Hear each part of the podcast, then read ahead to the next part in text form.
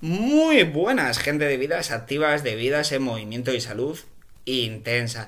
Ya estamos aquí como cada jueves en otro episodio más del canal. Lo primero, recordaros que me podéis escuchar a través de Spotify, Apple Podcast, Google Podcast y Anchor y que mi contacto a través de Instagram por si queréis consultar mis publicaciones o hablar conmigo es todo en minúscula salud barra baja intensa.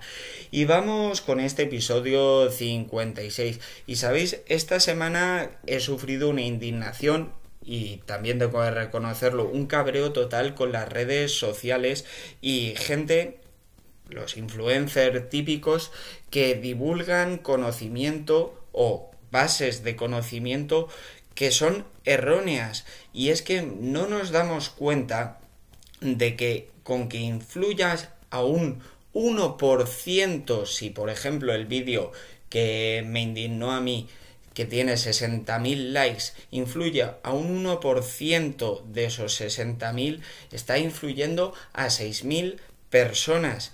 Y darle un contenido erróneo va a hacer que influya de forma negativa en su vida.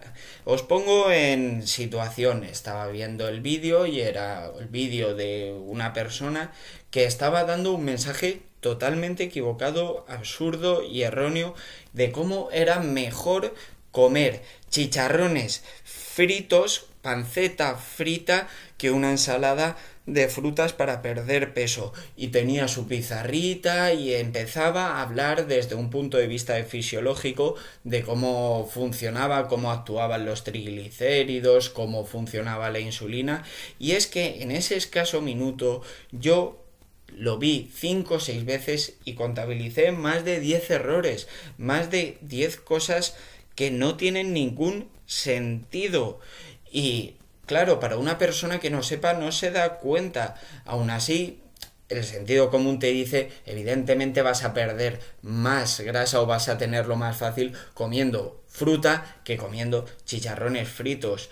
Que no hay, no hay problema por, si es una buena panceta, tal, no hay problema con un buen frito en un buen aceite de oliva, no hay problema con que comas eso, no, hombre, no de forma habitual, porque ya te digo, va a ser casi imposible que cumplas el objetivo de pérdida de grasa. El problema reside en que parece que la fruta es mala. Y no, es que no te das cuenta que el mensaje que estás transmitiendo a la gente es no comas una ensalada de fruta, no comas una macedonia. Y es que me, indignaba mucho. De hecho, estuve a punto de publicarlo en mi cuenta de, de Instagram, pero digo, bueno, no, yo creo contenido original, no voy a criticar el contenido de otra persona, por muy malo que sea, porque yo os digo, era lapidario, era lamentable el vídeo. Y bueno, con esta reflexión, perdonad si me he extendido, eh, vamos a hablar ya del tema de hoy, que es cómo vamos a relacionar la actividad física con los rendimientos cognitivos, con los procesos mentales. Y bueno, dicho esto, puestas las cartas sobre la mesa, empezamos. Cuando hablamos de salud en general podemos distinguir entre salud física, el cómo funciona nuestro organismo y salud mental, los procesos cognitivos que lleva a cabo nuestro cerebro y es que está íntimamente relacionado. Por eso hoy vamos a hablar de cómo la actividad física puede influir y mejora nuestros procesos y rendimiento cognitivo. Y haciendo una revisión bibliográfica de los diferentes artículos, de diferentes estudios, eh, son multitud los que relacionan esto, eh, la actividad física con unos mejores procesos mentales y a diferentes edades. Hombre, muchos de los estudios están enfocados en etapas de aprendizaje, en etapa escolar y se somete a dos grupos de niños, por ejemplo, que realiza uno actividad física reglada, pautada, por supuesto, y otro que no. Y luego se les hacen pruebas, pruebas cognitivas, que no son pruebas relacionadas con las materias impartidas en, en la clase, porque lógicamente que tú tengas un buen rendimiento mental no quiere decir que hayas nutrido eh, tu cerebro con, con conocimientos, con lo cual son pruebas generalmente de memoria, de velocidad de respuesta, de una mayor comprensión y los resultados en todos los estudios son que los niños que han realizado una actividad física pautada tienen unos mejores resultados a niveles de memoria, de mayor comprensión, de velocidad de respuesta y de y de acertar las respuestas, lógicamente. Eh, como digo, muchos estudios son a edades tempranas de aprendizaje, pero hay también muchos estudios a diferentes edades y como la actividad física mejora claramente el, el rendimiento mental. Una vez aclarado esto, vamos a hablar de cómo eh, mejoran los procesos desde un punto de vista instantáneo, de una forma aguda, es decir, en el propio en el propio instante que estoy voy, que estoy realizando la prueba cognitiva es de mayor calidad si he hecho eh, una actividad física debido a varios factores, pero a mí los que más me llamaban la atención es el aumento de la vascularización, es decir, que se irriga más sangre, que está más, más irrigado el, el, cerebro. Y tiene sentido, porque si tú aumentas tu actividad física, aumentas tu frecuencia cardíaca de forma controlada, lógicamente el bombeo de sangre va a ser mucho mayor a todas las partes del cuerpo y por supuesto al cerebro, con lo cual vamos a tener un cerebro mucho más irrigado, más vascularizado. Mm, muchas de las zonas cerebrales donde se puede localizar la memoria o la agudeza visual o el ingenio están más irrigados, tienen más sangre, con lo cual su funcionamiento, su mejor su aporte de nutrientes para, las, para los cuerpos neuronales es mucho mayor.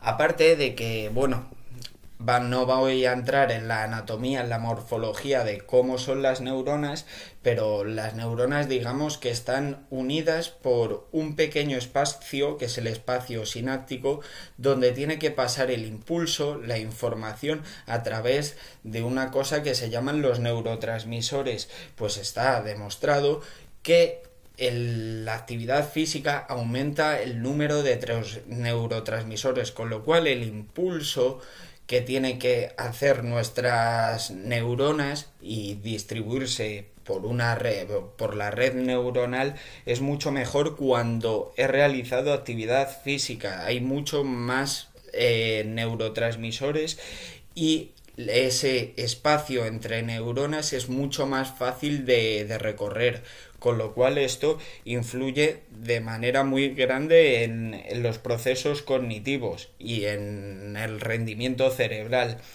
A largo plazo tenemos hay bastantes estudios que demuestran la neurogénesis que la actividad física contribuye a un mejor mantenimiento de las neuronas y a una formación mayor de neuronas, con lo cual eso va a influir mucho en nuestra masa cerebral y en y en todos los procesos mentales, además de que aumentan la plasticidad de las neuronas. ¿Qué es la plasticidad de las neuronas? Pues la neurona está recubierta por generalmente por una digamos una capa de viscosa que permite una mayor transferencia de ese, de ese impulso.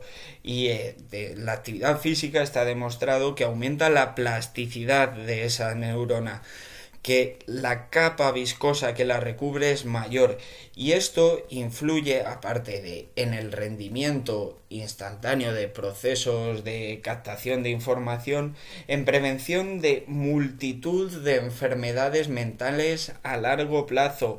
Eh, son una cantidad muy grande la de estudios que relacionan el practicar una actividad física con la prevención de enfermedades mentales como la demencia, el Alzheimer, el Parkinson, con lo cual el practicar actividad física no te va a curar de esas enfermedades. Si tú eh, genéticamente tienes mm, riesgo de padecer Alzheimer, no te dice la actividad física no te quita pero sí que aminora o disminuye el impacto de esa enfermedad o incluso en algún caso puede que, que no aparezca debido a que he llevado una vida saludable, una vida activa, que he hecho deporte a la intensidad apropiada. Evidentemente los excesos nunca son buenos y en esto de la actividad física tampoco